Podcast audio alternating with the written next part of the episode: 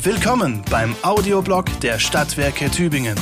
Schau mit uns hinter die Kulissen, erlebe spannende Einblicke und aktuelle Geschichten. Viel Spaß beim Hören. Heute mit Birgit Krämer und einer Zeitreise in die Tübinger Bädergeschichte. Unser Freibad wird 70. Pack die Badehose ein, nimm dein kleines Schwesterlein und dann nischt wie raus ins Freibad. Als nämlich die kleine Conny Frohbös im Juni 1951 mit diesem Schlager ganz groß herauskam, war unser Tübinger Freibad gerade frisch eröffnet. Endlich gab es auch hier einen Sommersehnsuchtsort für alle, und der war in Windeseile mindestens so populär wie der Berliner Wannsee.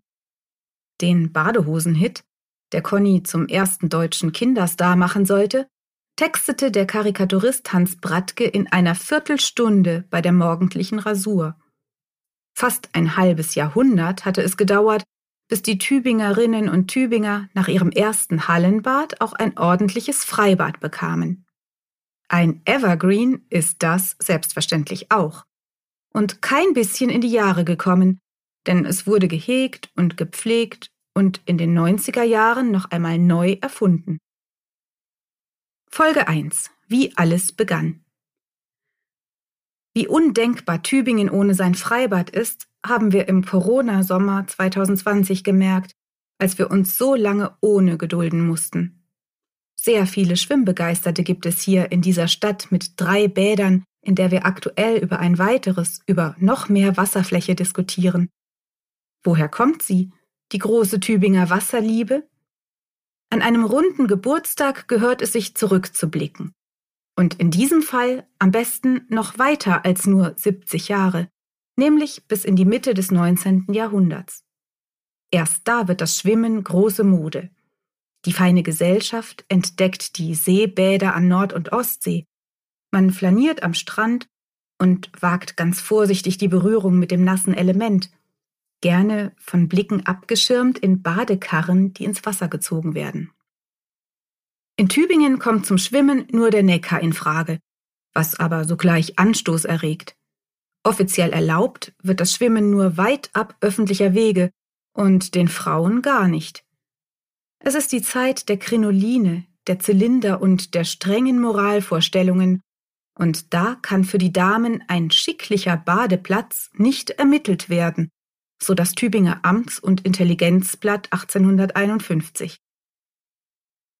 Im selben Jahr und damit genau 100 Jahre vor unserem Freibad eröffnet die Tübinger Universität am Mühlbach die Akademische Bad- und Schwimmanstalt, genannt Badschüssel.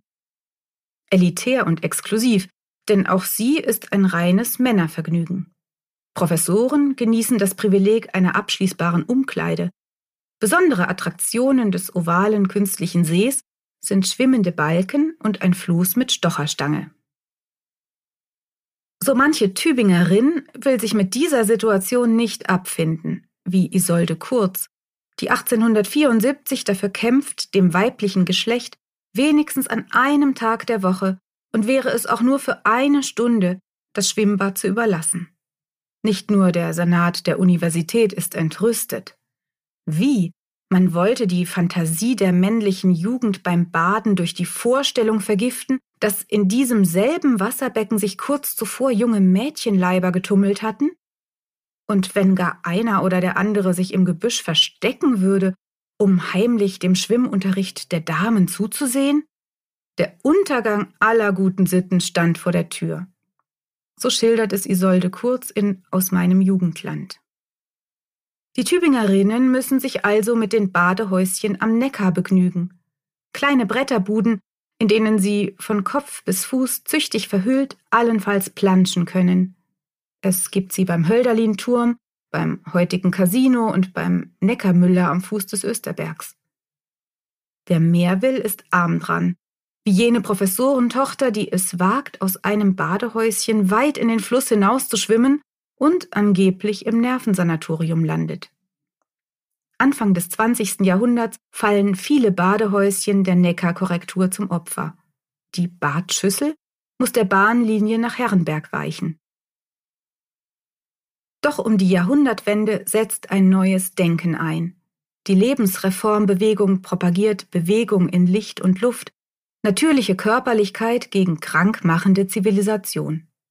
Vielerorts werden Volksbäder eingeweiht, die zu Sport und Vergnügen ebenso wie zur Hygiene und Gesundheitspflege dienen. Und auch in Tübingen tut sich etwas. Oberhalb der Alleenbrücke richtet die Stadt eine Flussbadeanstalt ein, ein Holzbecken auf schwimmenden Pontons, ab 1908 sogar mit Frauen- und Kinderabteil, mit Aufsichtskabinen und mit Sonnenbad. Im Sommer zu Wasser gelassen, im Winter wieder abgebaut, besteht es bis zum Ersten Weltkrieg. Heute, da unsere Flüsse wieder sauberer sind, erleben solche Flussbadeanstalten ein Revival, besonders in der Schweiz. Wer mal in Zürich war, kennt vielleicht das nostalgische Frauenbadi und das Männerbadi aus dem 19. Jahrhundert. 1914 wird in Tübingen das Ulandbad mit großem Tamtam eröffnet. Innovativ ist es und zugleich kostensparend dank einer warmen Wasserleitung vom Gaswerk her. Die sorgt für internationales Aufsehen. Neben der Schwimmhalle, damals eine der größten weit und breit, bietet es Wannen und Duschbäder, Dampfbad und Sauna. Doch das Baden in freier Natur kann auch diese Vorzeigeanstalt nicht toppen. In den 20er Jahren wird der offene Fluss oberhalb der Alleenbrücke zum Neckarfreibad. Kaum jemand hält sich an die strikt getrennten Badetage für Männer und Frauen. Unzüchtiges Treiben veranlasst empörte Leserbriefe. Kleidungsstücke überall auf den Wiesen, Gröhlen und Kreischen, laute Grammophonmusik.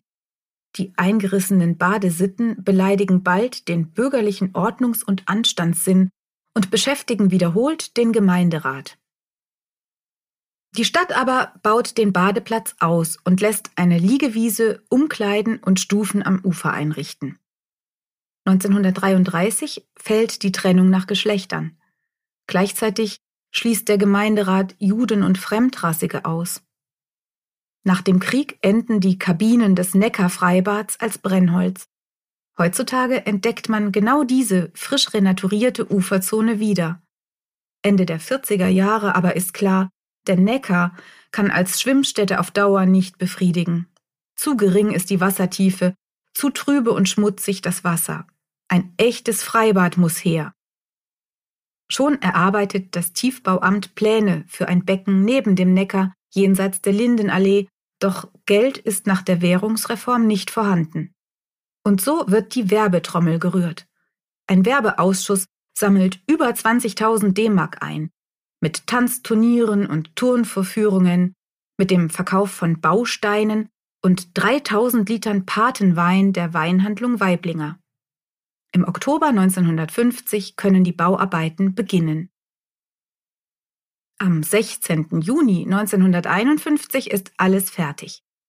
3000 Gäste schauen zu, wie Oberbürgermeister Dr. Wolf Mühlberger nach den Festreden sein Sakko ablegt und das funkelnagelneue Tübinger Freibad mit einem Kopfsprung vom 3-Meter-Brett einweiht. Übrigens lohnt sich der Blick auf die wunderbare Fotoserie, die das alles dokumentiert. Kinder, so ein Freibad, ja, das ist doch schön, erklingt ein eigens komponierter Schlager mit vielen etwas ungelenken Strophen. Ach, hätte man doch schon Connys Badehosensong gekannt. Nach dem Schwimmen der Honoratioren nach dem Damenreigenschwimmen und dem Kunstspringen des Schwimmvereins folgt eine Bademodenschau. Eine reizvolle Bereicherung, schreibt das Tagblatt darüber und preist gleich noch den allerneuesten Schrei an. Einen unsinkbaren Badeanzug aus Gewebe mit integrierten Kautschuk-Luftpölsterchen. Jetzt steht es endlich allen offen, das lang ersehnte Freibad. 50 Pfennig, ermäßigt 40, kostet der Eintritt. Am Eröffnungstag nimmt auch ein Motorboot seinen Pendeldienst auf, das einige Jahre lang Badegäste von der Neckarbrücke zum Freibad und wieder zurückbringt. Wie sah das Freibad damals aus? Wie kam es an? Wie geht die Geschichte weiter? Davon handelt die zweite Folge, in der wir uns auf einen Spaziergang durch sieben Jahrzehnte begeben. Das war der Audioblog der Stadtwerke Tübingen. Vielen Dank fürs Zuhören.